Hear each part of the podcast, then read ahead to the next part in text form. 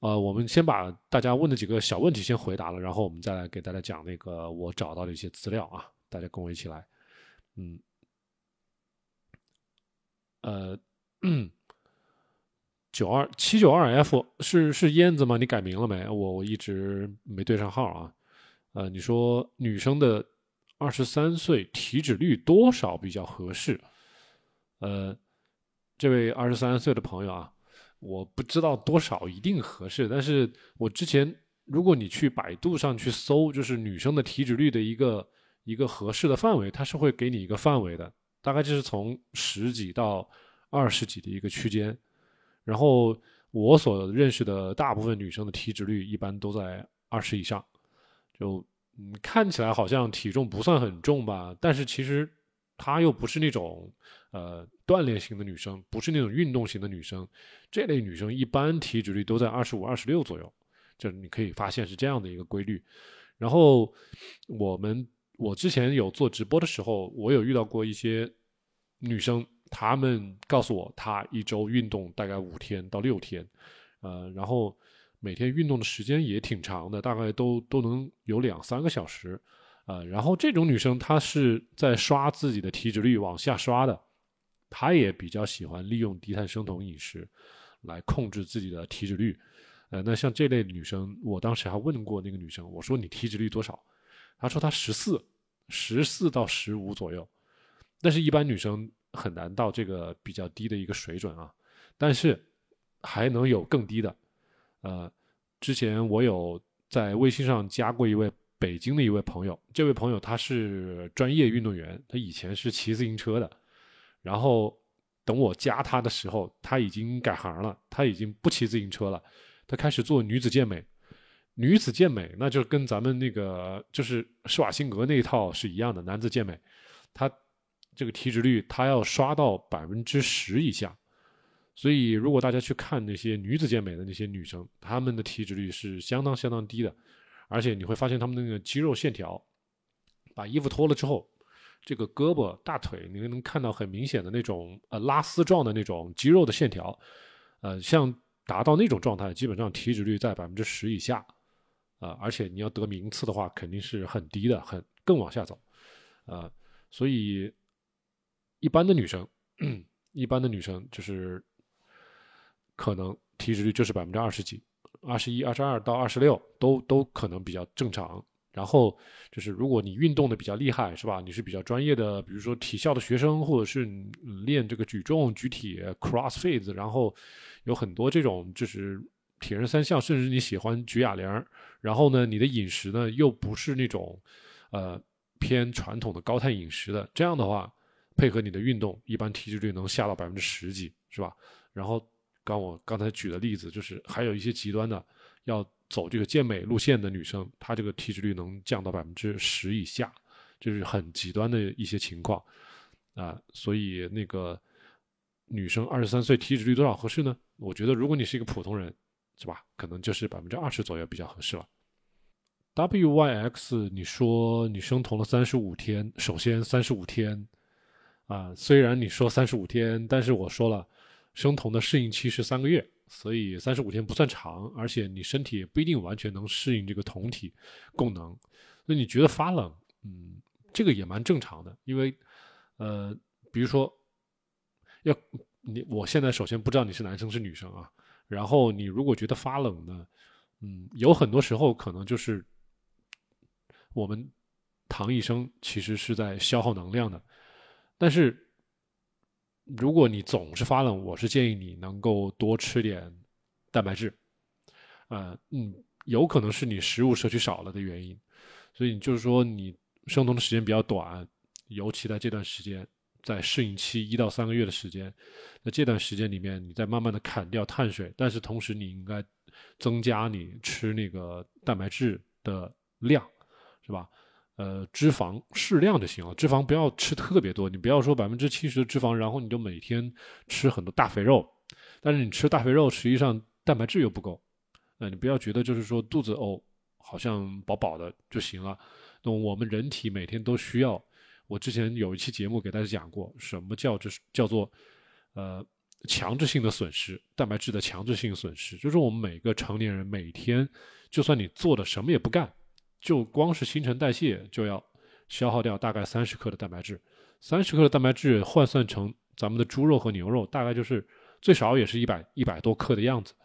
所以这个 X Y W 的朋友，我不知道你的饮食状态是什么样子啊。所以就是你如果真的是觉得你在做生酮饮食的时候觉得发冷，你不妨试一下。你把你的蛋白质的摄取增加一些，然后你再看看会怎么样。你比如说现在我我我这个样子，我现在一天只吃一餐，但我我现在这个手是很暖和的啊。那个晚上睡觉，我老婆她她是不生酮饮食的，她的身子是凉的。那个不能，我们不能得出生酮饮食就会让体温降低的这样的一个结论。但是如果你觉得体温有点低，我是建议你可以多吃点那个蛋白质。当然，你这个钠补少了，这个我就无从知晓。你肯定这个盐要吃很多，呃，要比平常吃的更多一些。你试一下，试一下我们的那个建议，你去试一下。然后清泉石上流，你说生酮会导致贫血吗？一个正常的一个我们节目里面宣传的生酮饮食啊，我们很多生酮饮食我们都会强调。吃红肉，吃动物内脏，所以像清泉石上流，你说会不会导致贫血呢？我觉得如果饮食搭配不合理，贫血是有可能的。很多女生做生酮饮食，不注意吃红肉，啊，就觉得要本来就已经是生酮饮食了，把碳水给砍了，但是很多女生她就开始吃那个低脂的，是吧？既不吃碳水，又不吃脂肪，然后她吃的那个蛋白质呢，有可能是豆制品，有可能是虾，有可能是鸡，有可能是鱼。啊，我让他吃猪肉、吃牛肉、吃羊肉，不吃啊。这个不管是个人的那个饮食习惯也好呢，还是这种就是错误的舆论的诱导也好，总之有很多女生不爱吃红肉，猪、牛、羊，还有动物内脏啊，不管是心呐、肝呐、肾呐这些东西，一概不吃。长时间下来，这部分人他就容易那个缺铁，缺铁时间长了不就贫血了吗吗？嗯，所以你说清泉肾上流，你说生酮会导致贫血吗？我们一定要给一个前提，就是你这个饮食比较均衡，你这个饮食比较符合我们节目里面宣传的，呃，就是丰富性是吧？不要避免不吃红肉是吧？就是说一定要吃红肉，我们的意见是，所以。这样子的话是可以避免贫血的，但是如果你那些极端的那种不不太好的那种饮食习惯导致的贫血，那跟生酮饮食有什么关系呢？你换任何饮食，你都可能会贫血。而且大家要注意啊，有很多人会说：“哎呀，我吃碳水我就不会贫血啦。”啊，有没有想过？你觉得大家大家有没有？就是我最近这个给大给那个孩子喂那个奶粉，你自己仔细去看这个奶粉。奶粉里面是添加了那个乳铁蛋白的，如果一个奶粉里面没有给你添加这么多的乳铁蛋白，这个孩子就有可能会缺铁。呃，然后据我所知，很多比如说面条、面粉，大家自己去看啊，尤其是很多面粉，大家去看，铁强化就是往里面加铁了。呃，甭管它加的是三价铁还是二价铁，就是这个面粉里面给你加了铁了。但是你不能说我因为吃了面粉、吃了面条，我就不缺铁，对不对？是因为你这个食物里面，大家为了这个食品制造商为了防止一部分人饮食不均衡，长期吃面条导致贫血，他往这里面加了一些呃富富呃营养富化的一些呃成分，所以嗯，你说我吃面条就不贫血了，那其实是因为面条里面加了一些含铁的一些添加剂，是这个样子。所以清泉石上流，说到底还是跟你吃进嘴的东西有关系啊，不是说一个生酮饮食就导致你贫血了，呃，这么下判断是不对的。呃，燕子朋友，你说你的更年期身体健康没有什么健康问题，崔医生说生酮最好不要超过三个月，然后你已经生酮三个月了，然后你觉得该怎么样做？我就跟你说一个，咱们那个前天。前天我没有视频直播，前天我是做的一次那个音频直播，就有一个朋友跟你的年纪，我不知道是不是一样的啊，他五十多岁，嗯，他说他退休了，应该是五十五岁左右吧。呃，我就不知道你更年期，你现在是五十岁呢，还是说五十岁多一点点？反正我觉得应该你们俩年纪差的不是很大。他接触我们的节目比较早一点，他是听我们自己的节目，然后自己操作，已经就是生酮已经一年多了，所以已经不只是三个月的问题了。他自己生酮很舒服，呃，然后他也找那个崔医生咨询过，那崔医生和他的说法之间的建议和跟你的建议是一样的，都是觉得啊，你这个生酮时间太长了，你应该呃回去吃点碳水，或者是怎么样怎么样怎么样，就是。我们现在的统一的答案啊，至少是从我嘴里的答案，我是希望这位朋友燕子也好，或者是像刚才我说的那个，呃，我音频直播那位朋友，他是不乐意回头再去吃碳水的，因为他自己做那个生酮饮食有那个感觉非常好，呃，整个精力很充沛，然后整个人的体重也也也就是 BMI 大概也就是十九二十的样子，觉得整个人。啊，在同龄人里面很漂亮，是吧？感觉很好，自信心也满满的。然后同体给自己的整个精神状态，呃，给他带来精神状态也非常好，所以他不乐意回去吃碳水，所以他也没有什么，就他也没，就是退休了，是吧？他也没有什么带孩子啊什么，都没有各种生活压力，所以他觉得挺好的，没必要那个反反复复。根据我我自己的建议也是这样子。我觉得就是，如果你操作生酮饮食，啊，因为毕竟你才三个月嘛，还看不出来什么特别不好的那个现象，呃，不知道你做的是不是比较标准。你像我刚才说的那位朋友，他叫叶子，他操操作一年多了，没有什么问题，是吧？然后整个人身体感觉很好，所以我在我看来，我觉得他生酮饮食做得很好，他就没有必要再回过头来去做吃碳水。啊，而且跟他个人意愿有关系，他个人不乐意吃碳水，那就不吃。啊，我们遇到很多朋友，其实都是，呃，得到了生酮饮食的好处，再也不乐意回去了。因为我们，尤其是尤其是我做的节目里面，我教大家做的那个低碳生酮饮食，其实就是营养性生酮。呃，营养性生酮，我们平常吃的很多蔬菜里面，多多少少其实有那么一点点碳水的，啊，不是完全是零碳水的，但是呢。吃的这些蔬菜，还有呃一些新鲜的肉类，还有很多的一些比较营养比较丰富的一些水果，咱们说的那些梅子类的，蓝莓啊、牛油果啊，这东西你吃了之后，其实对身体很有好处，不用再去额外的非要去吃一些淀粉类的碳水，啊，就是我自己我自己的从来就不出头，我从头到尾已经这个是从一七年到现在都已经多少五年快六年了吧，六年多了吧。我自己从来没有主动去退酮的，那对于我们男生来说，应该是没有什么太大的问题。对于女生来说，啊，有人会说，哎呀，是不是那个孕期或者是姨妈期间要要那个要生酮啊？啊，不要退酮啊，或者什么的，这个也是因人而异。我们看到有一些学生，他们在海外，海外的饮食就没有国内这个要求那么多。有很多女生在什么加拿大、新西兰啊，他们那边怀孕生孩子的时候，他们也是低碳。生没生酮我就不知道，但是一般来说低碳是没有问题的，所以我我对燕子你可以试一下啊，你自己如果说整个你的身体比较健康，没有一些基础疾病，是吧？也没有糖尿病，也没有糖前，你先把这个低碳生酮饮食先做。三到六个月，然后你看看你身体有没有什么不好的一些现象。你比如说掉头发，你整个人呢精力很不好啊，或者是呃手指甲这个皮肤啊，那个开始有一些有一些退化的一些现象，就说明你有一些营养摄取的不充足，那就说明你的那个饮食结构有问题，需要调整。啊，崔医生的出发点是这个样子。崔医生是建议你，就是说很多人其实学生酮学不好，学不好，他就建议你不要操作时间太长了，以免。啊，把自己的身体拖坏了。但是如果说说您对我们的节目了解的比较多，是吧？你听我们的节目也好看我们的节目也好，反反复复的能够听个一两遍，也能看个一两遍，把我们的呃大致的，就是结构该怎么操作你都学会了。这样子的话，你你如果半年没有问题，那我可以建议你可以一直做下去。就像我一样，就可以一直做下去。你退休了，而且你没有更年期的问题，你现在更年期已经过了，你可以一直往下做下去。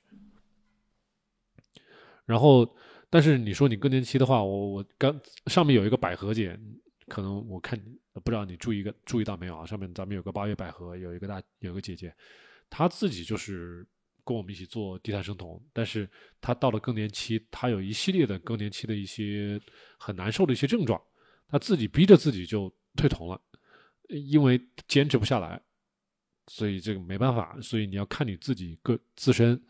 呃感受，如果说。呃，你做生酮，啊，三个月没问题，你可以试着延长一点，看看做到半年，然后做到半年你还没有问题，那我觉得可以继续往下做，这是我个人的观点啊。我是希望更多的人能够，呃，把营养性的生酮做好，然后持续的时间越长越好，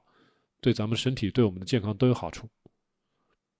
简书俊，你说今天是断食的第五天了，血糖还有五点多，血酮一点九，大概是什么原因？呃。简书俊，断食前一天阳了，哇！你都已经阳了，然后还在断食，这个是你自己操作的，还是有医生告诉你可以这么操作？我是建议这个生病了、阳了，好好的养病，每天的食物营养要摄取足，不要在这儿拼命的断食啊！你这断食的目的是什么？断食的目的是为了对抗病毒，还是为了干嘛？然后有些人血酮上不去，要看很多原因了，因为很多很多因素都会让血酮上不去。比如说你是糖前，对吧？胰岛素抵抗很厉害，然后你这个本身体内的就算是空腹的时候，这个游离的胰岛素也很多，这个时候是影响生酮的。你没有办法像别人正常人一样，比如说三天四天血酮能够上三点几四点几，是吧？你上不去，你只有一点几，啊，这就是比如说。啊，胰岛素抵抗造成的，这是一种可能。还有一些人就是尿酸，体内的尿酸很多，是吧？我不知道你断食之前是一个什么样的一个状态，那你低碳生酮时间有多久，是吧？你这个可能体内尿酸很高，它也会影响你的那个生酮的一个效应。还有一个就是有些人就是体内的一些微量元素不够，就是生酮本身受到阻碍了，就是你可能。一些我们说的镁啊，一些微量元素啊，镁啊这些东西你不够，镁是会参与到我们身体的各个的那种化学反应，呃的过程中中的。如果你本身对镁的这种储备不够，你可能就对某些啊催化酶啊，一些蛋白质的这些这个催化酶，就是让我们的一些化学反应能够变得更快、变得更迅速的一个一个一个中间物。你如果这个催化酶不够，再往下说就是镁不够。啊，都会影响到你这个生酮的效应，所以你像我之前跟崔医生直播的时候，他会说举一些例子，比如说有些人他在第一个月的时候做断食生酮效果不好，好了，给他来一次碳水循环，啊，然后让他补电解质，让他吃一些食物，然后等第二个月再来这个嗯断食的时候，哎，他发现这个酮体就起来了，然后第三个月再这么循环的时候，哎，更漂亮一些，所以。其实，在我的理解，就是说，你可能体内有一些，不管是炎症的因素啊，咱们刚才说的那个高尿酸啊、高胰岛素啊，这些都是有可能的。再一个就是你的一些微量元素的一些储备本身就不够，你需要先补上这些微量元素，然后你再来做这个比较激烈的断食。当然，我觉得你这种五天的断食，我没有做过，是吧？你以前做过没？做过几次，是吧？如果如果有专人指点，还是可以的。清泉石上流，你说，呃，糖尿病十几年，血糖越来越不好控制，生酮饮食一年半，血糖还可以，近期的体检贫血，好了，那你就着重的去补铁吧，然后再补那个，还有一些维生素 B 十二啊这些东西，就是对于你吃的食物，你要非常的，呃，怎么说呢？你要非常的关心你自己吃的东西。不管是我刚才说的一些呃红肉含铁丰富的一些食物，红肉、猪猪肝是吧？这些内脏这含铁很丰富。再一个就是你自己本身还要多吃一些蔬菜，一些菌菇类的东西。你比很多菌菇是含有 B B 族维生素的，有一些 B 十二，B 十二是能促进红细胞生长的。这些东西你你都要注意新鲜的食物。你别想着我一天吃一把这个补剂，完了我什么也不管了。呃，这这种这种营养状况是，呃，补充的补充的方法是不对的。那我觉得是应该多吃食物。你趁着你这个年纪不大是吧？还没说老了之后八九十岁躺在床上连菜都嚼不动了，啊，你还没到那个状态。我是希望你更多的一些营养是从真实的食材中去获取。所以你首先就是多吃含铁丰富的食物，我刚才说的。再一个就是注意那个维生素 B 十二、B 还有一些什么维生素 K 啊，这些其实你多吃菌菇就好了，多吃一些发酵类的食物就好了，啊，多多注意这两点就可以。之前我讲过有一个有一个那个书叫做《深度营养》，这深度营养讲了半天，一本书就讲了四个主要的观点：一个低碳饮食，第二啊。要喝骨头汤，骨头汤里面有很多的那个矿物质，有很多的脂肪，是吧？有很多营养物质。骨头汤啊，再一个就是动物内脏一定要多吃。哎，咱们刚才说你要补铁，这动物内脏少不了。还有很多微量元素，你就说不清楚的，就是有很多的呃微量元素非常什么锌啊，还有一些说不清。说不清楚的那个非常非常呃微量的那些元素都在我们的那个动物肝脏里面。你吃那些东西，呃，对我们的身体有好处，你就不需要去买那些补剂。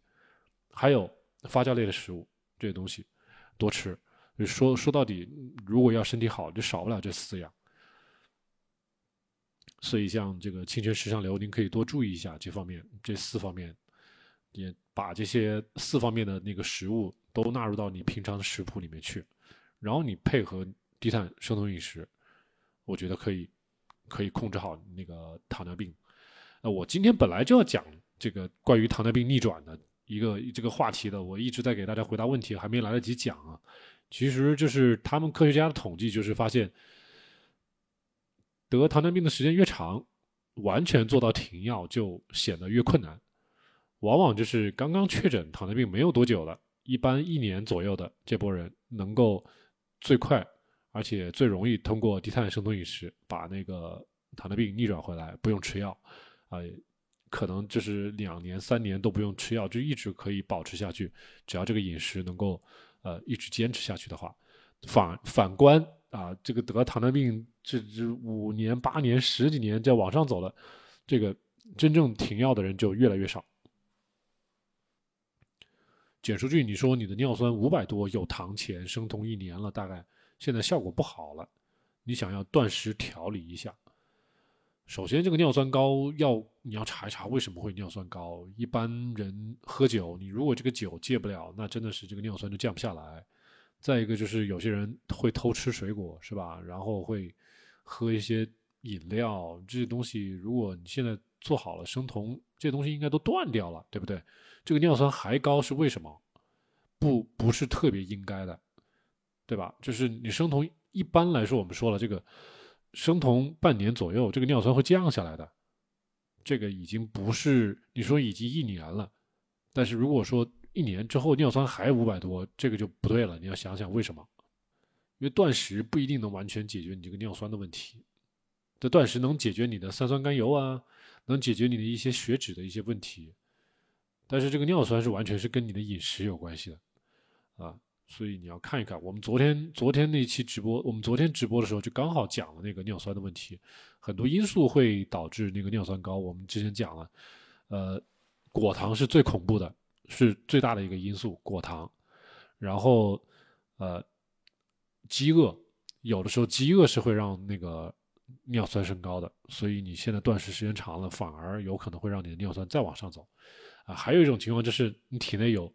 有炎症、有肿瘤，这个就是就是有很多细胞在死掉，这个时候呃尿酸会升高。乳酸，乳酸和跟酮体，我们昨天也说，就是如果如果你喜欢激烈的运动是吧，你体内总是很酸疼，有那种感觉，就是无氧运动比较多的，然后有产生很多的乳酸。再一个就是你生酮比较厉害的这种。有机酸在体内也会影响到那个尿酸的排出，会让尿酸升高。还有些人吃一些药，就是你说你有糖前，你吃了一些药，把肾功能吃的产生影响了，让肾功能开始减低了，它也会影响你的尿酸排出，所以有很多因素。你像像这个这个朋友，那简书俊就是尿酸综合考虑吧。这个如果说有有医生能够替你分析一下，是最好的。完全通过断食。来调整胰岛素抵抗，其实你生酮饮食其实就是在模拟断食啊。呃，你你一定要通过完全不吃饭来调整胰岛素抵抗，但是其实这段时间你又阳了，我我觉得这对身体的影压力其实还是蛮大的。如果我是你，我是不会这么去做的。清泉石上流，你说总胆固醇八以上，嗯，囧指你说。阳了之后胃口特别好，食欲不太稳，正不正常？其实很多人食欲都会变好，有很多人会吃很多肉，啊，你就随着食欲去吃去吃，因为我们身体对抗病毒是要消耗很多能量的，嗯，到时候最后会要吃很多回来。我觉得这段时间不要刻意去抑制自己的食欲啊。我觉得你能吃是好事儿，多吃肉，你只要吃对就行了。那是吧？不要趁这个时候，你就说啊，我好饿，我要吃面条，不对，是吧？你应该多吃牛肉，多吃羊肉，多喝骨头汤，是吧？多吃点青菜，啊，炯指你要吃食欲，食欲好，我觉得不要去抑制自己的食欲，特别是在养病这段时间。啊，清泉石杨流，谢谢你，谢谢你。这个逆转糖尿病，这个真的是怎么说呢？自从我二零一七年发现。有这么一回事儿之后，我就觉得我得义无反顾的投入到这个行业里面来。为什么呢？因为我自己家里就有老人。我二零一七年的时候，我姥姥还活着，她二零一九年去世。但是在二零一九年之前，她就已经得了将近十年的糖尿病了。呃，在那个年代，你想嘛，二零零几年那个时候，咱们国内是没有几个人知道有这个低碳生酮饮食的。啊，然后我姥姥那会儿在武汉去的那都是同济协和啊，国内数一数二的医院，那边的医生根本就是现在这老一套啊，跟大家现在自己在家里周围去的医院都一样啊，糖尿病控制不就是啊二甲双胍是吧？实在不行了，他给你上胰岛素，胰岛素不行了，他给你加量，加到最后你的这个糖尿病的这个并发症你还是控制不了啊，烂胳膊烂腿烂手烂脚。然后什么老年痴呆全来，所以我自己作为孙子辈的，看着这个老人是这副，呃模样走完自己的一生，我是觉得很很心痛，然后我也很痛恨一些怎么说呢？咱们这个，我们不能说这个医疗体制不好，我们只能说我们的信息可能来的太晚了，我们的信息不够不够快。不够透明，然后我们自己有很多能够把握自己的人生、把握自己的健康的时候，我们应该自己主动去把握，是吧？而不是呃，有些人你真的是完全不懂医学，你说我自己一个土老帽是吧？我是一个平民百姓，我什么也不不懂，去医院医生说怎么样就怎么样。那那如果是这部分人能理解，我能理解啊。但凡我觉得大家觉得自己是一个知识分子，是有一个学习能力的人。是吧？然后通过自己的亲身实践，发现咱们这个低碳生酮饮食对控制血糖、对控制糖尿病、对逆转糖尿病有这么好的一个呃疗效，那我觉得应该大胆去做。你不应该呃听到一些什么专家或者是什么头衔很大的人说怎么怎么怎么这么做不行啊不好，人会怎么怎么怎么怎么的。嗯，我觉得这个要靠实践来说话。那既然有这么多人都能走出来，都能用这个低碳生酮，现在发现能够逆转糖尿病，那干嘛不让更多人来尝试一下这个事情？肯定是我们做这个事情会影响到一些制药厂啊、一些医院呐、一些一些别的一些呃第三方的一些他们赚钱的这个路子嘛，肯定会影响到的。但是我觉得科学医学在发展嘛，这顾不上这些利益上的问题了。啊，所以我觉得青春时尚流，感谢感谢您的这个鼓励啊。姗姗来迟，你说生酮四十八天了，有时候身体还是比较累，出去散步回来就是很累啊。姗姗来迟，你试着每天多吃点盐，然后你多吃点蛋白质，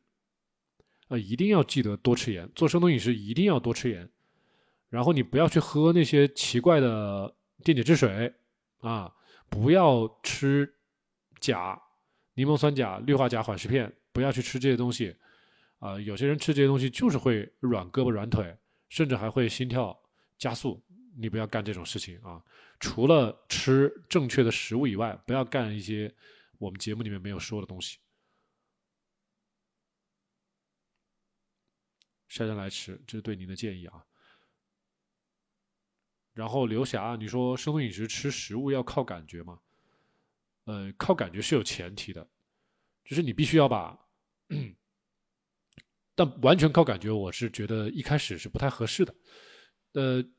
这么说吧，就是说我们的节目会教大家，比如说蛋白质有一个量，是吧？你怎么算？呃，对于一般的女生来说，每天三两肉是打底的。然后有些女生要锻炼，是吧？可能会吃过半斤，甚至有些人还说她吃一斤的肉，是吧？这个都有可能。但是一般来说，一百五十克的新鲜的红肉打底，然后你再往上吃。吃个三百克、四百克、五百克，这个都有可能，都可以的。然后蔬菜，我们也建议大家吃个两斤到三斤，你能吃多少吃多少。打底是一斤，你不能再少了，这些都是最少的。然后盐，你就尽量多给，你觉得都觉得有点咸了都可以的。这个盐你是尽量这么吃。然后食物的量，我我想的也许你说的是什么肉啊，或者是蛋白质、脂肪这类东西，对不对？你觉得这个量是不是要靠感觉？首先最低限度你要保证。对吧？然后最高限度，国外的科学家是什么？他根本不限制你，让你去吃。很多人一说我能吃很多，那是因为什么？因为你的调味料给的不对，是吧？你的这个调味料，它是里面有诱食剂的，有糖，有一些香料，有些什么东西？你看你能不能自己在家里光靠盐、胡椒、味精炒出来的菜，炒出来的肉，你能吃个一斤以上？一般来说是不可能的。所以，但凡你会发现，哇，怎么这么好吃，我停不下来，那一般就是你这个调味料有问题。所以，为什么说我们做生酮饮食有很多需要注意的一些细节？你会影响食欲。你的这个调味料里面带有白砂糖，这个调味料里面带有味精，带有一些你可能自己都不知道是什么的那个，呃，一些成分，它刺激你的食欲。是吧？也许你还会喝一些什么饮料啊什么的，呃，什么什么无糖可乐，一些什么什么奇怪的一些东西，这些东西都会影响食欲，所以要排除很多很多影响因素。你像我自己在家吃饭，我就是蔬菜、肉、坚果，没有没有什么饮料啊，没有一些什么奇怪的一些呃调味料啊什么的，你就在这种很纯粹的、很干净的这种环境下吃饭吃菜，你完全可以凭你的感觉，因为你吃不了很多。知道吧？所以一旦一旦一旦你没有注意我刚才说的那些前提的话，啊，比如说你要到外面去外食，你要吃食堂，你要去什么呃餐馆去吃饭，那好了，这个时候我觉得最好还是你能够稍微控制一下会比较好，因为那个时候，呃，你的食欲很有可能会被一些其他的一些因素给影响了，那个时候你就要控制。好，清泉时尚流。对，就是开始回答您的这个问题。就是咱们今天本来就是主题就是要讲那个逆转糖尿病的一些问题，我给大家啊好好的讲一下啊。今天找了不少的资料，我先给大家先看一眼我要准备呈现给大家的一些资料啊。一个是这个，这为什么会有这篇文章呢？是因为今天我看到了一篇那个推特，就是英国的一位呃，相当于低碳饮食的一位先驱吧。他是一个一个也是一个全科医生，大家看，是这个叫 Doctor David Unwin 这个医生是一个小老头儿，呃，多少岁我不知道啊。他发了一篇推特，然后这篇相当于这篇文章就是他今天发表的啊。他在推特上把把这篇文章告诉大家了，你看我发表了，然后我们总结了一些呃总结了一些教。经验啊，这些经验我刚刚给大家在后面给大大家翻译了，我等会儿给大家念一下就可以。然后嗯，像这个他的这个文章，我也给大家找找在这儿了，他的这个原文在这儿，所以，但是我们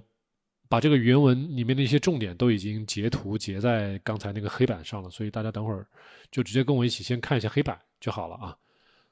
跟我一起来看一下，我会把所有的资料都集，我已经把所有的资料都集中在这个黑板里面了，所以大家跟我一起看黑板就可以了。首先我们就是会会发现啊，大家看我的这个光标这里啊，二零二三年一月三号。今天，他这个刚刚发表的这个推特啊，你看这是说什么？就是，呃，首先他讲到糖尿病逆逆转，老外讲的糖尿病逆转是什么意思呢？Drug-free remission，这个就是不用吃药了。糖尿病，糖尿病最后通过咱们的 low carb 低碳饮食，呃，干预之后，然后会有一部分人最后连。呃，比如说什么二甲双胍、什么胰岛素啊这些东西，他们都不用了，这个就叫做 drug-free remission，不用吃药的这个糖尿病二型的逆转。然后他们就是发现什么问题呢？百分之九十这九十七，你看百分之九十七的人，他们这个实验做了三十三个月，三十三个月相当于三年，将近三年了，所以他会发现一。百分之九十七的人在三十三个月的时间里面，他们的糖尿病都会得到控制和改善。控制和改善不代表完全是逆转啊！咱们继续往下看，百分之九十三的糖前的人可以回到正常的血糖范围啊，这个是第二条。你看，ninety three percent of people with pre-diabetes，pre-diabetes 就是糖前，然后呢？Can achieve normal blood sugar，这这部分人能够回到正常人的血糖，啊，一般都是指空腹血糖。然后这个百分之七十七的人，他们在如果确诊糖尿病，只是在一年左右的话，一年以内，他们就可以完全做到摆脱药物逆转。像咱们今天直播，有些朋友都已经得了好多年，十十几年都有了，这个就已经超出范围了啊。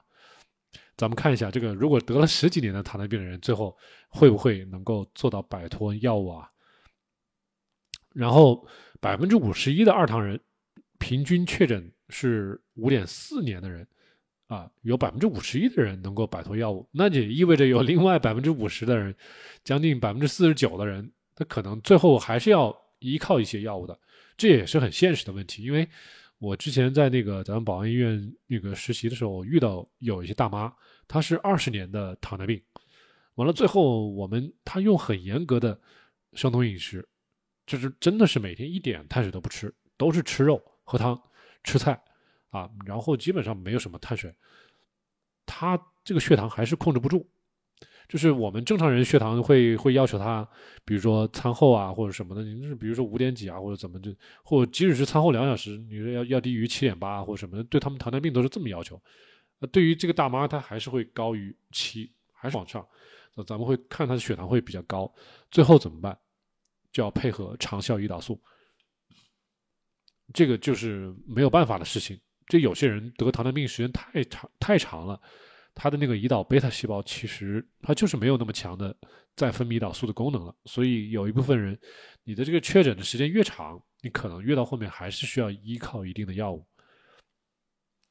然后还有一个什么，呃，这个地方啊，百分之三三十三个月的低碳饮食的干预能够改善肾功能，能够改善心脑血管，呃，能够降低心血管疾病的风险。它主要是从血压、血脂。和体重，这句话在哪？在这儿。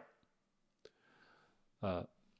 Our cohort advice on a low carb diet for an average of thirty-three months, there were significant improvements，有非常大的这个提升、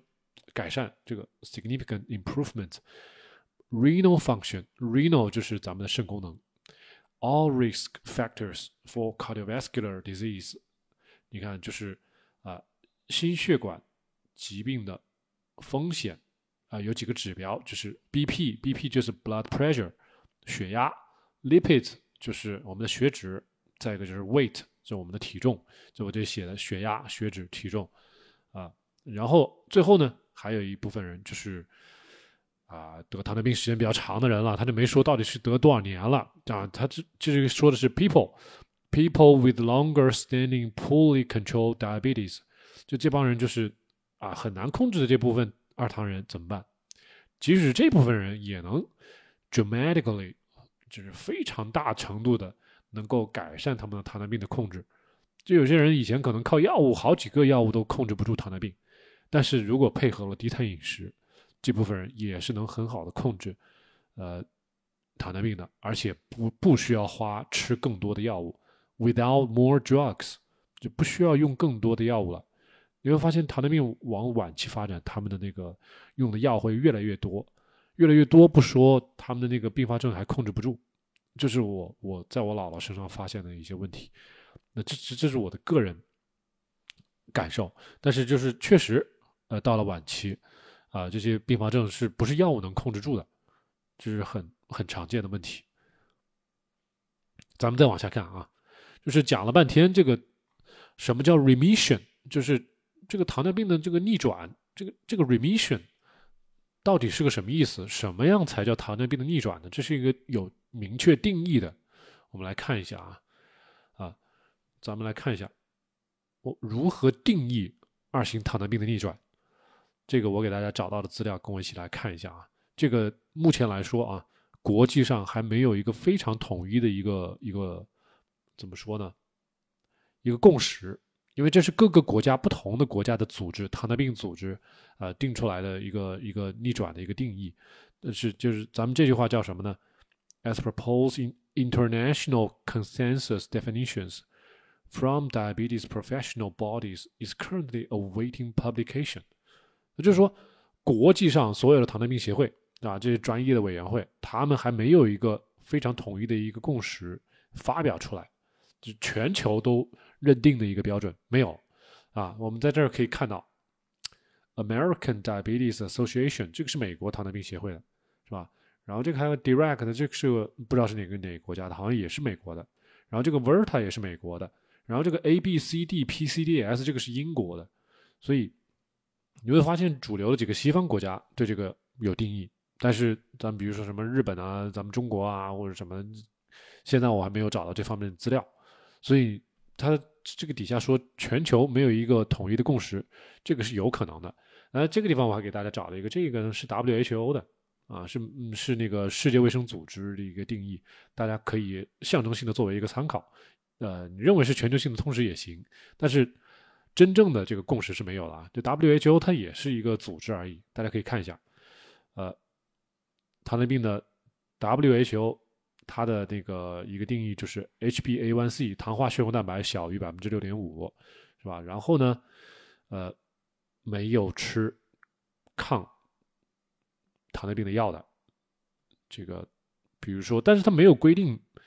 呃，这个不吃药有多久啊？那我们来回过头来看看这个上面这个这个表格，这个不管是美国的 ADA 是吧，糖尿病美国糖尿病协会，还是这个 Verta Health，还是这个英国的一个一个一个一个组织，他们这边都对这个药物，首先你要逆转，肯定就是不能吃药，所以所以都是要求 No diabetes medication，都是不吃药，都是不吃药啊。然后不吃药多久呢？有没有对这个不吃药的时间有没有限制？你像这个。像这个 direct，它这个地方要求是至少是三个月以上不吃药，两到三个月以上不吃药。呃，之前的话，它可能还有一个版本是十二个月不吃药，它可能后来把这个标准降低了，两到三个月不吃药就可以了。然后，像这个 Verta Health 啊，美国的这个 Verta Health，我们其实国内有很多做糖尿病逆转的机构都是以它作为榜样的，它。做的一个一个定义就是什么呢？一个是不吃糖尿病的药，再一个呢，如果吃呢，也只能吃二甲双胍，单独吃二甲双胍，别的都不行啊就可以了。至于时间，他也没有什么要求。然后别的组织，你看这个英国的一些组织，cessation of all diabetes medication 就是不吃药啊，只有这一个。第二个这个 direct 这个这个组织有要求，就是说两到三个月以上。不吃药，啊，甚至之前是要求十二个月以上不吃药，所以对于不吃药的时间，肯定是越长越好。但目的就是，首先是不吃药，第二呢，就是要求你的这个糖化血红蛋白要小于百分之六点五，所有都小于六点五啊。你看，呃，这个美国的 ADA，它是要求你糖化血红蛋白要小于百分之六点五，同时你的空腹的血糖要小于百分之六点五点六。这个它对你的糖化血红蛋白和你的空腹血糖都有要求，五点六。你看咱们现在拉到很多现在成年人去体检，五点六很多人是达不到的。啊，所以大家都要重视重视一下自己的健康啊。然后其他的几个组织，咱们看都是糖化血血红蛋白六点五、六点五、六点五。呃，有一些你看英国这个对空腹血糖，它是要求低于七点零，它这个就比较宽一些。啊，这后面哦，这后面有时间了，就是。一个是不吃药，一个是糖化血血红蛋白比较低，然后再一个空腹的啊血糖小于五点六，时间要超过一年，哎，我觉得这也会比较好一点啊。所以我觉得一个比较中肯的就是糖化血红蛋白低于低于百分之六点五，这是一个是吧？再一个就是咱们的空腹血糖最好是能低于百分之呃低于五点六毫摩每升，这个我也觉得挺中肯的。再一个就是你停药的时间能够超过一年。这个我也觉得挺好的，所以最后我不知道这个共识能不能把这三点都都圈进来啊？我觉得，我觉得这三点是挺有挺有必要的。如果真的是逆转了糖尿病啊，那你一年以上不吃药，空腹血糖很漂亮，糖化血血血红蛋白很好，那基本上就跟健康人是一样的了。这样才是真正的是糖尿病逆转，对不对？我觉得是这样子的啊。然后。呃，这个这个 onwen 这个家伙，这个刚才这个小老头儿，他这个文章写到最后，他还给大家做了一些对比，就是通过三十三十三个月下来，他会发现很多人的这个呃，就是他们这波人都是糖尿病人嘛，他们会发现他们的身体的很多指标都会变好，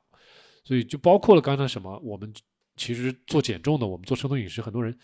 其实都是亚健康啊，很多人都会很关注自己的什么。呃，血脂啊，血压啊，然后什么尿酸呐，呃，体重啊，是吧？这些东西都会关注。胆固醇，对吧？之前很多人问胆固醇，所以它这个地方，这个地方刚好对这个体重、糖化血红蛋白、三酸甘油啊，我们的收缩压就是我们的血压，呃，胆固醇，它都有一个对比。所以你看这个地方，weight 这个地方是体重，大家发现，你看这个是。都是零到三十三个月啊，零到三十三个月就是三年的时间，那会发现，你看体重一般大家都下降了，这个呢，HbA1c 这个就是我们的糖化血红蛋白，你看就降降低了很多，很漂亮，从这儿到这儿，你看，再一个就是我们的这个 triglyceride，triglyceride 是三酸甘油，很多人都下降了，都都毫无疑问，P 小于零点零零一，这个都是很绝对的，然后这边就是我们的收缩压。就我们的血压一般也会，你看从平均一百四十几降到一百二十几，啊，就是也也有很多人降下降，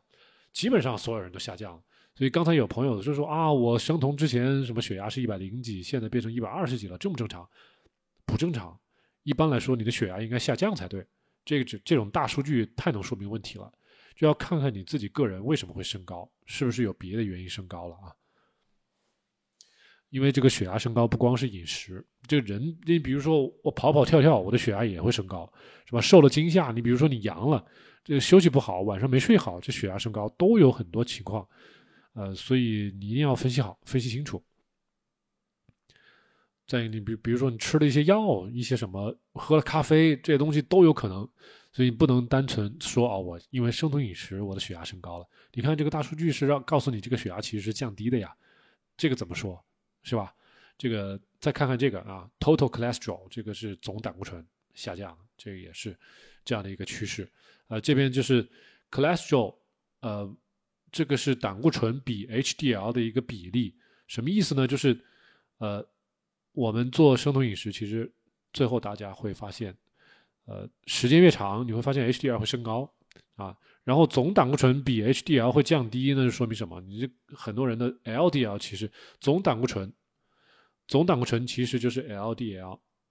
加上 HDL 的一个和，是吧？然后我们这个和最后再除以 HDL，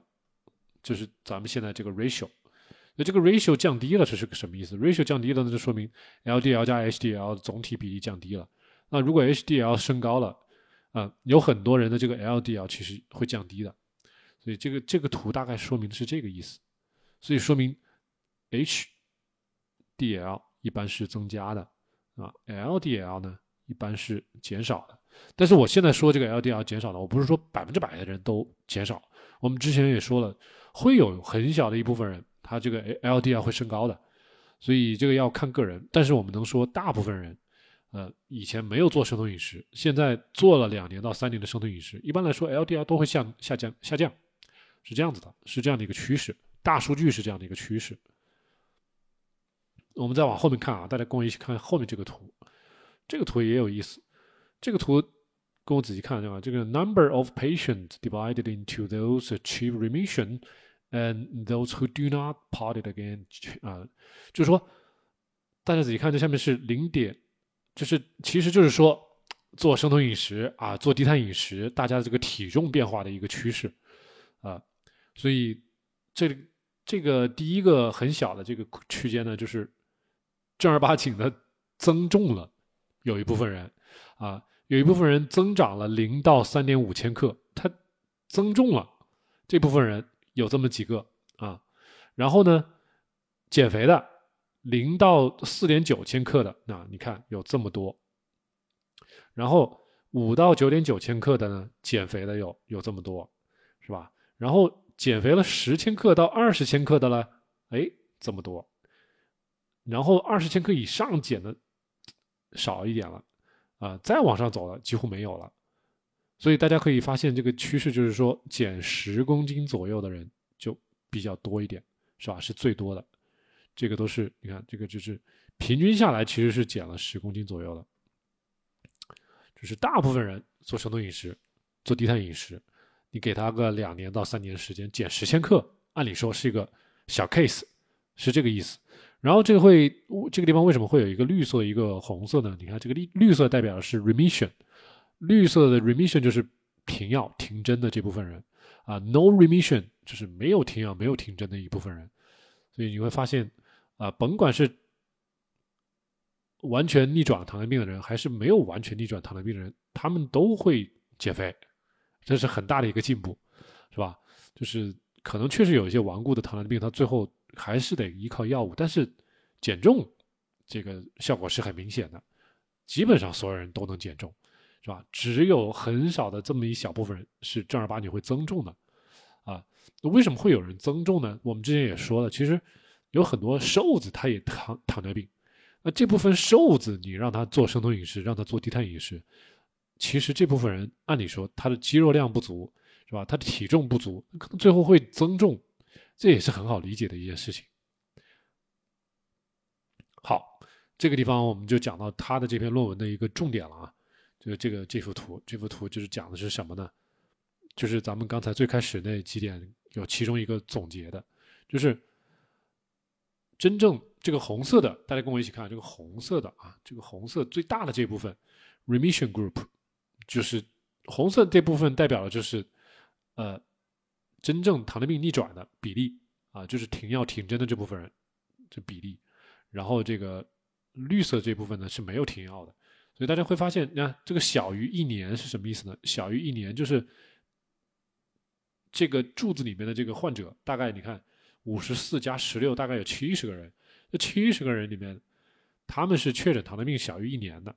他们通过这个低碳饮食干预之后，百分之七十七的人有五十四个最后停药停针了。所以你会发现，确诊的时间小于一年的。他们的这个逆转的比例是最高的，达到百分之七十七。然后再往下，你看，确诊一到五年的这部分人呢，只有百分之十六，啊，只有十六个人。你看，十六比三十，这将近就是只有四分之一的人，那个停药停针了。所以再往下，这个比例是越来越少。所以得出来的结论就是说，越能完全。停药停针的人，其实这部分人他得糖尿病的时间并不是很长，很短，大概就是一年左右。所以像咱们那个群里面，在今天直播的时候，那个朋友就简书俊还是哦，就那个清泉时尚流，你说你有十几年了，啊，你更需要坚定你的那个怎么说呢？坚定你的意志，因为你很有可能就是你比如说十几年，你也可能就是十一到十五年，你看，十一到十五年在这里，十五年以上在这里，十一到十五年大概就是十一对十四，大概不到一半的人可以得到逆转，停药停针。然后十五年以上的呢，大概是只有五分之一的人可以停药停针，所以对于你来说的话，呃，这个任务更加艰巨一些，呃，更需要你付出更多的耐心还有决心，所以，所以对于这个清泉史上流啊，这个是个很不争的现实，这个大数据在这里，你供你参考。最后我们来看一下这个这个小老头儿，这个安稳他自己。做这个低碳干预啊，他这个老头儿，他其实是从二零一三年就开始接触这个低碳生酮饮食，一直持续到咱们今年二零二三年，啊，他做了很多的工作，呃，在国际上也做了很多的演讲，就是影响力也非常大。他把他这个文章里面，你看，Nordwood 是他们英国的一个小地方，是吧？然后他们是，呃。用低碳饮食来干预他们的二型糖尿病的逆转，然后这个工作，他们从二零一五年的三月份开始做，做到二零二一年的四月份。它整个这个文献的数据统计就是从二零一五年到二零二一年，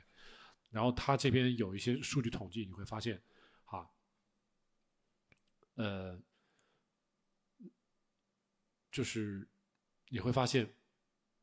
，remission 啊，就是真正逆转的朋友。就是愿意来做这个低碳饮食的人啊，就是 low carb low carb hydrate approach，就是愿意通过低碳饮食干预来逆转自己的那个糖尿病的这部分人，他的比例，你看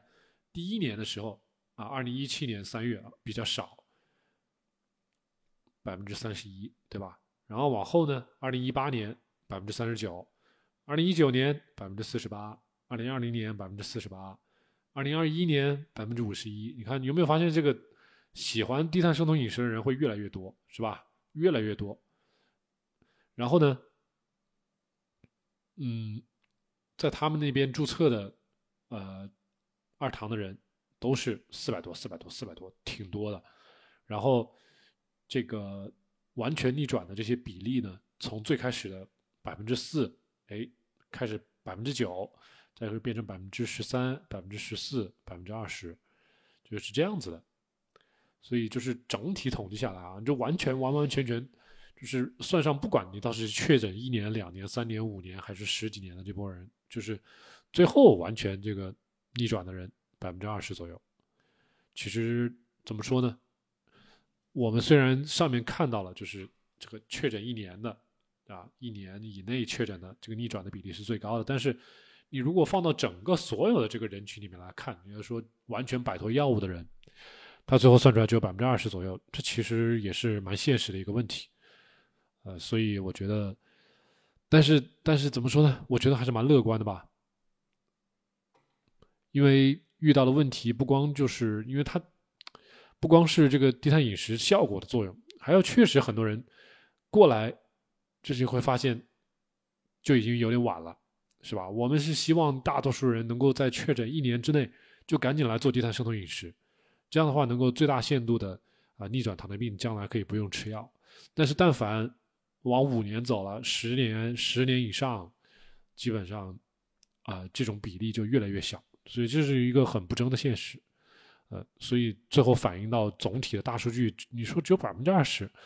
确实，我为什么不是百分之百？那我也希望我得了二十年糖尿病，我也能最后变得跟正常人一样啊。但是这个人体的器官贝塔细胞，这个目前来说还没有什么特别好的方法能够就说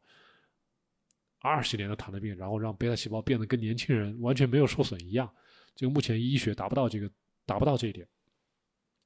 所以咱们今天就把这个文献就说到这儿了啊，呃。大家跟我一起学习学习，了解一下这个国际最前沿的糖尿病逆转的一些概念和和一些现状就可以了啊。然后你说生酮饮食之后想要把空腹有氧和力量训练加入日常饮食怎么调整？这个据我的经验是这样子啊，你就是你空腹你做有氧是可以的，但是如果你要做力量训练比较多的时候呢，就一个就是如果你完全是空腹做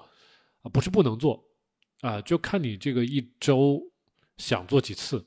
呃，再一个就是说你做低碳生酮饮食，如果你要配合训练比较大的那个训练量的话，你尽量的至少要保证一天吃两餐啊，然后你这个蛋白质还有主要是蛋白质的量要够，要增加。说白了就是要增加，是吧？脂肪呃也是可以适当的增加，就是保证你的这个每天有足够的足够的能量。然后你因为你一旦加入呃力量训练，你肯定会长肌肉，长肌肉了就要多吃，这就很正常。呃，饮食基本上就是其实就是增加往上走，往多了吃，就是这样子。然后。怎么说呢？我们之前有遇到一些人，他说：“哎呀，我举铁，我不吃碳水就不行。”我们之前也有一些节目给大家介绍了，就是做生酮饮食这个适适应期，尤其是要做举铁这种高负荷的呃运动，不要在适应期之内去做。怎么什么意思呢？就是说你在半半个月呃三个月到半年左右的时间之内，不要刻意去做太多的那种举铁的那种运动。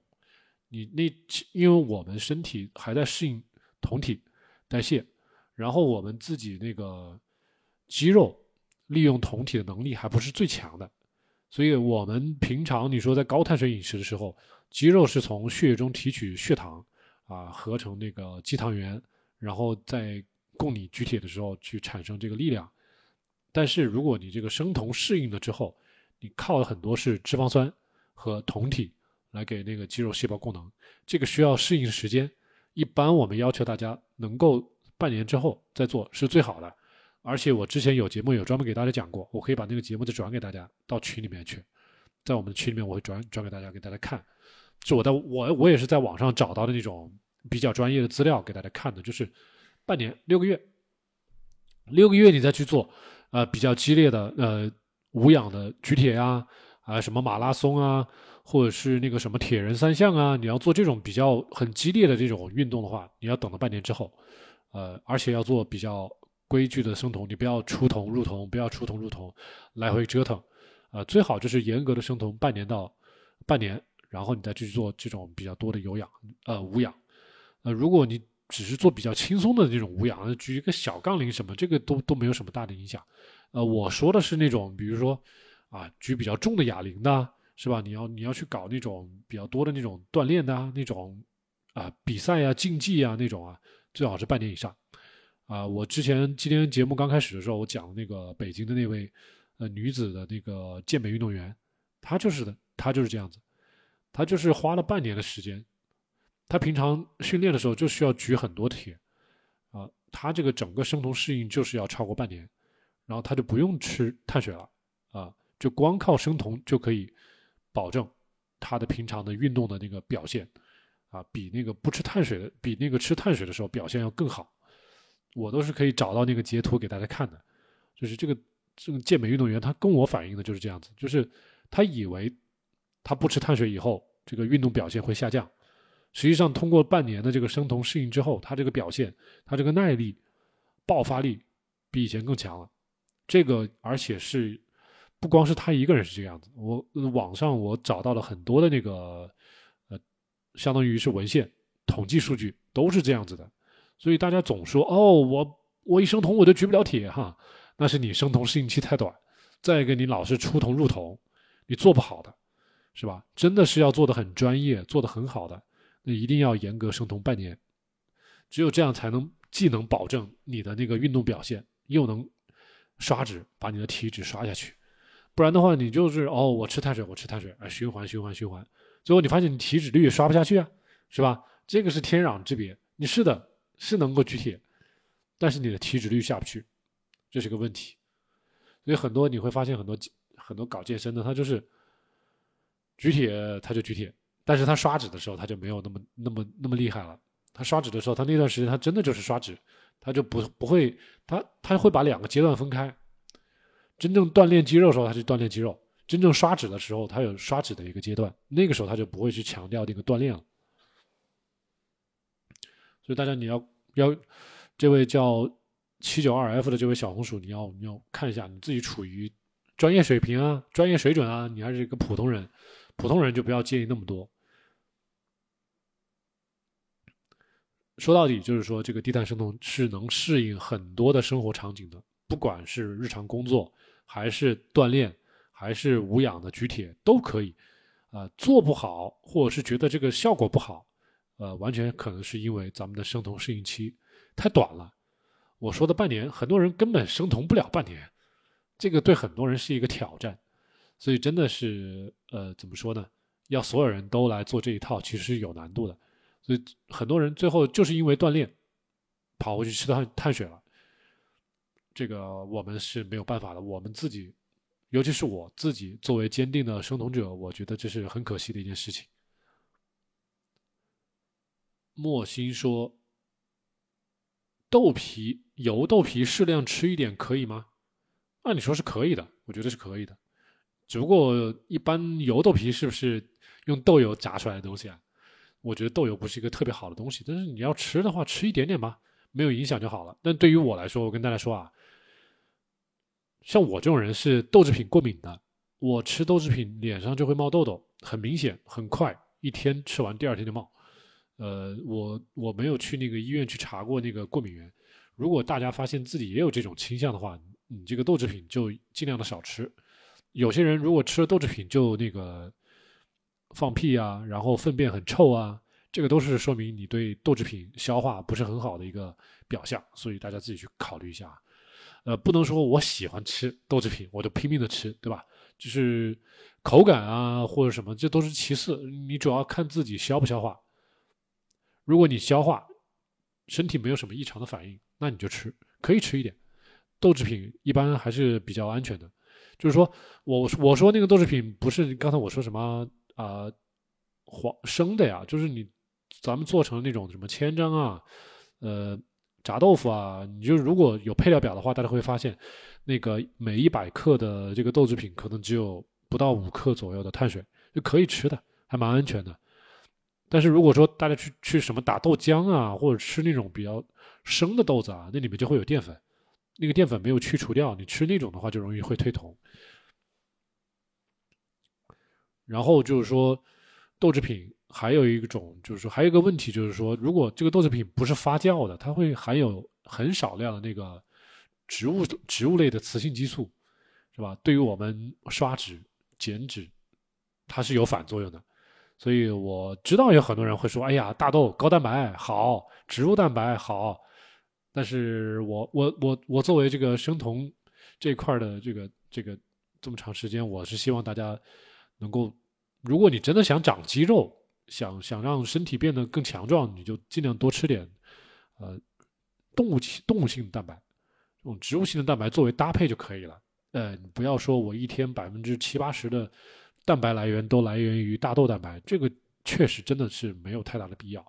那像我们之前说的，很多人去吃豆制品吃太多了，你把红肉、把动物内脏全部都忽略掉了，最后你可能很多微量元素啊。有很多这个贫血啊，像有些女生就就什么掉头发、姨妈量减少这种问题就很多了，这个就是食物不均衡的问题了。对，那个百合姐说的没错，这油炸的食物，就他们用来炸那个豆制品的，都是一些很垃圾的油，所以要真的是 吃，我是不建议吃很多的，吃两块行了。对的，清泉时尚流，你说你十年糖龄的生酮，当天就停药了，啊，我们那个宝安中心医院那些医生对糖尿病的人是这样子要求的，就是如果你一旦进入低碳生酮饮食，是吧？呃，尤其是比较严格的酮生酮的这种餐饮结构的话，呃，比如说像您您如果是男生，是吧？呃，断碳可能会比较快，比较积极，比较激烈，马上就把碳水断掉了，这个时候。医生一般都会让你赶紧把那个降糖药给去掉，呃，有些人会让你把那个降血压的药也去掉，因为不去去掉的话，血糖、血压都有可能会被降得过低，完了这个人很有可能会出现低血糖啊、低血压啊这些很紧急的情况，所以你说那个当天就停药了，符合逆转指标。刚才咱们说了半天，这个逆转定义是什么？是你不吃药一年以上，是吧？所以你加油，如果你能保持一年以上不用再吃药，那你就成功了，是吧？然后你要去那个医院去查你的糖化血红蛋白，你越能低于百分之六点五越好，是吧？你甚至低于百分之五点五，嗯，都已经不是糖前了，那你就是一个正常人了。呃，但是那个清泉石上流，我遇到过一些二糖的人。他们那个做两年很严格的生酮，但是我就建议你不要将来再去去喝那个糖水啊，喝那个糖水做那个糖能量测试，一般是过不了的。就是即使你做了生酮饮食，做的时间很长，啊，你去喝那个七十五克糖水，你这个测试还是过不了，这叫 OGTT 还是过不了。呃，这个就是你那个糖尿病时间太长了，那个贝塔细胞的问题。但是就是说，你平常通过生酮饮食控制血糖，不吃药。这一点是可以完全做得到的。然后小红薯，你说，呃，七九二 F，你说自己做断食不超过多久比较合适呢？一般是建议不要超过三天，两天左右就可以了，就是七十二小时以内吧，都还算能够接受。七七十二小时以上呢，大家就要注意自己要搭配一些电解质了。呃，电解质其实。最简单、最无脑的电解质水就是骨头汤，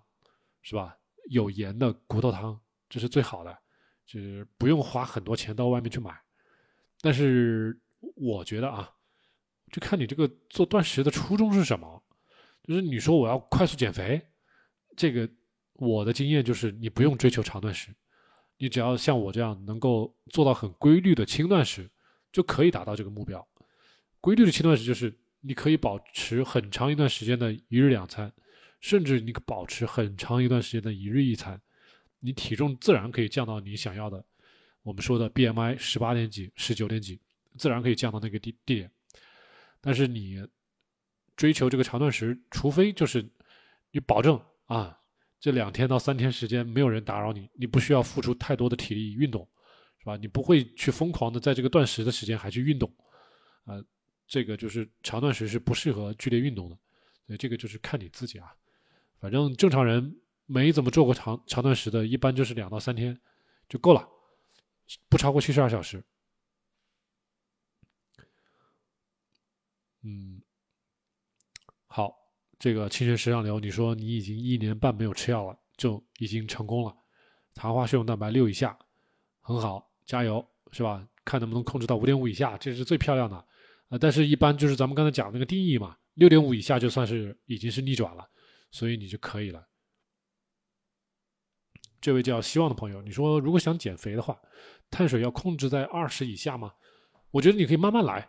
是吧？我们之前的节目是这么讲的，就是你先学会做好低碳饮食，就是这个碳水你不要一次减到零，你一次减到零，整个人会受不了了，然后你可能操作不了太长时间。你就会想回去吃碳水，这个人的这个大脑的这个碳水的瘾是绝对存在的，是吧？你不要说为了快速减肥，我说明天开始减肥，明天就开始不吃碳水了，明天就开始把碳水控制在二十以下，很多人都是这么操作的，但这帮人一般操作控制不控制不住，差不多几个星期以后他就要暴食了，他这个大脑疯狂的想吃碳水。然后到了那个时间，他就开始爆碳了，爆碳了，然后好了，又回来了，啊，又问我们，爆碳了怎么办呢？怎么办呢？我们不希望大家做这种重蹈覆辙、来来回回反复的这种工作，我们是建议把这个碳水，你最好是能够通过时间越长越好。我的告我的理论是这样子，越长越好。你给自己大概一到三个月，是吧？看你自己的年龄和自己的决心。其实我不希望太快，慢一点。我自己当时断碳的过程是很慢的，大概是三到六个月，我把自己的所有的碳水戒掉，不管是饮料还是米饭还是什么面条什么的，这就跟女朋友分手一样的，是吧？你开始萌生了分手的这个这个念头，但你会不会马上就分手呢？不一定，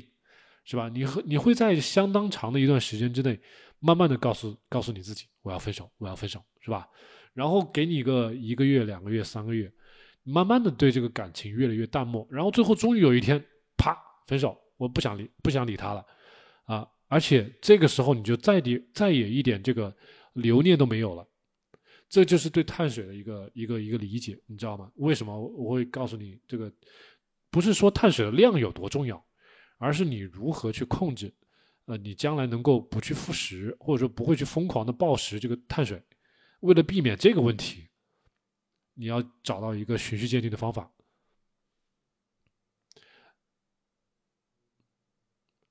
然后你说碳水的总量包括蔬菜里的碳水吗？呃，如果你吃的是那个绿叶的蔬菜，一般是不用去算里面的碳水的，你不要去算。那绿叶蔬菜你就直接像我们说的，吃个五百克到一千克，一斤到两斤，每天去吃这些绿叶蔬菜，你不用去算里面的碳水。真正你真的是要算碳水，那就是。啊，我我要吃土豆了，是吧？这个土豆这里面碳水你一定要算，但是如果说我今天吃了一斤白菜，你不要去算里面这一斤白菜的碳水。同型半胱氨酸如果要降低的话，我们临床有一个方法，就是吃烟酸，就是 niacin，就是维生素 B 三。这个要要要要问那个医院的医生去。一般你去光去降这个。同型半胱氨酸，你要去找为什么会升高，对吧？你自己如果是是修车的，你不可能光看一个指标的，你你要想为什么你的同型半胱氨酸会升高，你体内有什么炎症，是吧？你的你的你体内到底是什么有什么问题让你这个这个同型半胱氨酸这个指标升高了？虽然我刚才说的那个烟酸是降低它的一个方方法，但是。会不会说明你还有很多别的营养素缺乏呢？你需要一个比较全面的一个一个体检或者是一个一个评估会比较好一点。这个 assessment 你自己去自己去想办法啊。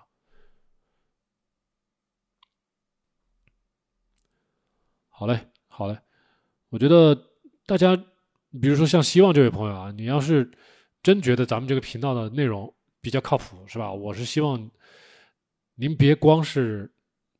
一个问题，一个问题，东一个问题，西一个问题。我希望你能够把我们的那个节目从头到尾，我们那个节目首页有 A、B、C、D 四个专辑，你着重把 A 和 B 看完，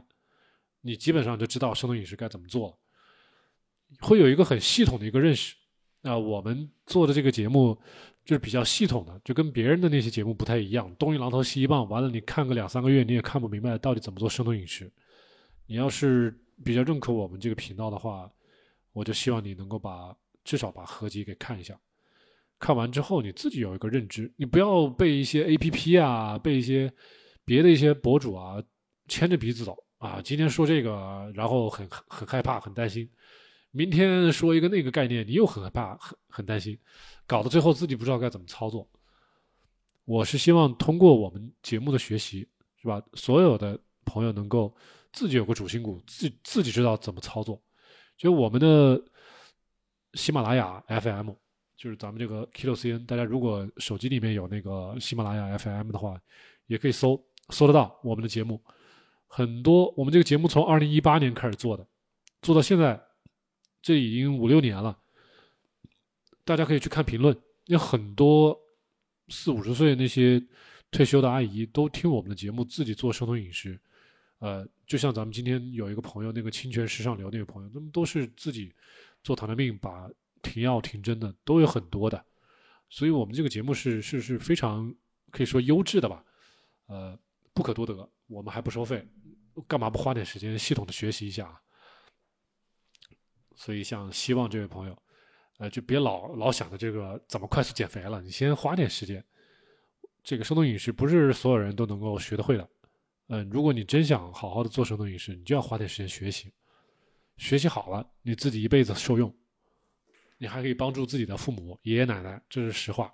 你自己想想啊。